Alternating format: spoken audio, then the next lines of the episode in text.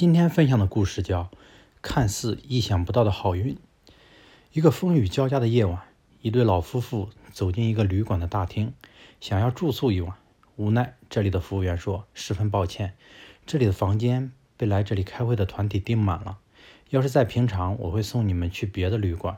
可是外面天气很差，如果你们不介意，可以在我的宿舍里休息一夜，那里还是挺干净的。”看到这位年轻人如此诚恳。老夫妇去了他的宿舍过夜。第二天一早，老先生去柜台结账，还是昨晚那位服务员接待他们，并亲切说道：“昨晚您住的不是旅店的客房，我不能收您的钱。”这的确让老先生更加意外和惊喜了。他点头称赞道：“你是每位旅馆都梦寐以求的员工。”几年后，这位服务员收到了一封信，信正是那位老先生寄来的。随信还有一封邀请函和赴纽约的机票。当这位服务员来到纽约曼曼哈顿，发现在第五大街的路口矗立着一栋漂亮的新旅馆，而老先生正在门口迎接他，并告诉他这是为他修建的旅馆，希望他来亲自经营。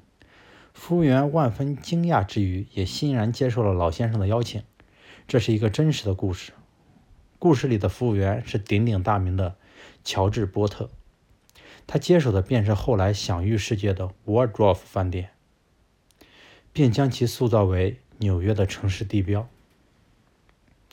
在一个向服务转型的时代，每个优秀企业都在为提升服务而行动。可提供服务区别于制造产品的本质是什么？那就是服务针对的是人心，进而意味着服务是无限的。转型服务就意味着转向无限的发展空间。而无限的服务，都来自于一点：无限的真诚。